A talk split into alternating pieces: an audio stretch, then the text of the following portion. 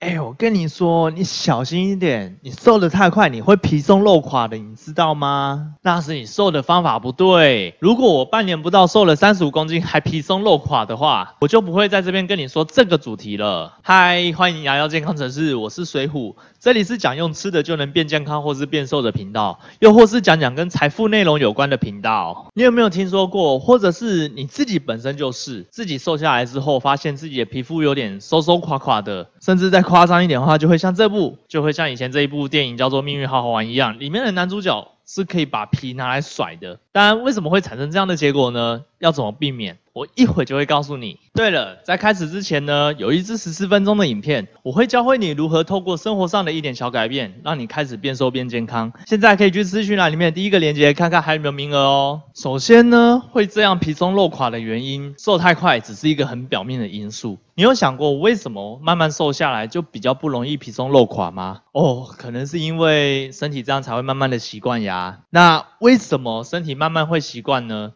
一定是有什么样的秘密才会让你不会皮松肉垮的，对吧？那大家都知道的是肌肉和脂肪，但是有一个东西很少人知道，就是所谓的纤维母细胞，也是俗称的结缔组织。这两个是相对比较少人会去讨论的东西，但反而是这个神秘的东西才是真正让你维持你不会皮松肉垮的一个很重要的一个秘密哦。我们在瘦下来之后，脂肪细胞其实不会变得不见，只是变得很小了。那变小了之后，那那个空隙该怎么办？如果这个空隙没有填补的话，就会造成我们常常听到的所谓的松松垮垮。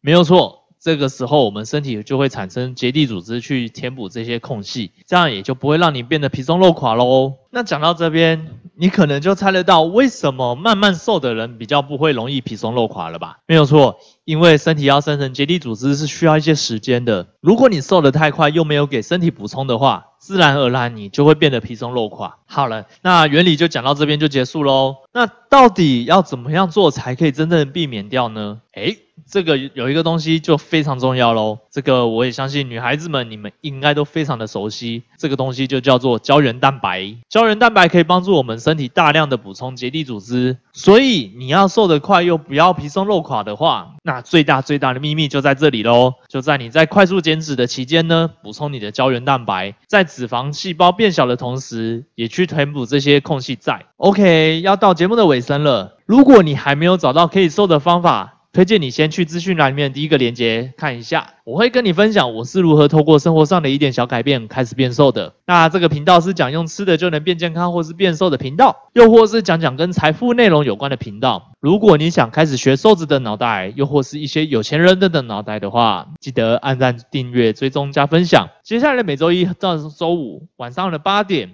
我会和你分享内容。那我们下个内容见喽，拜拜。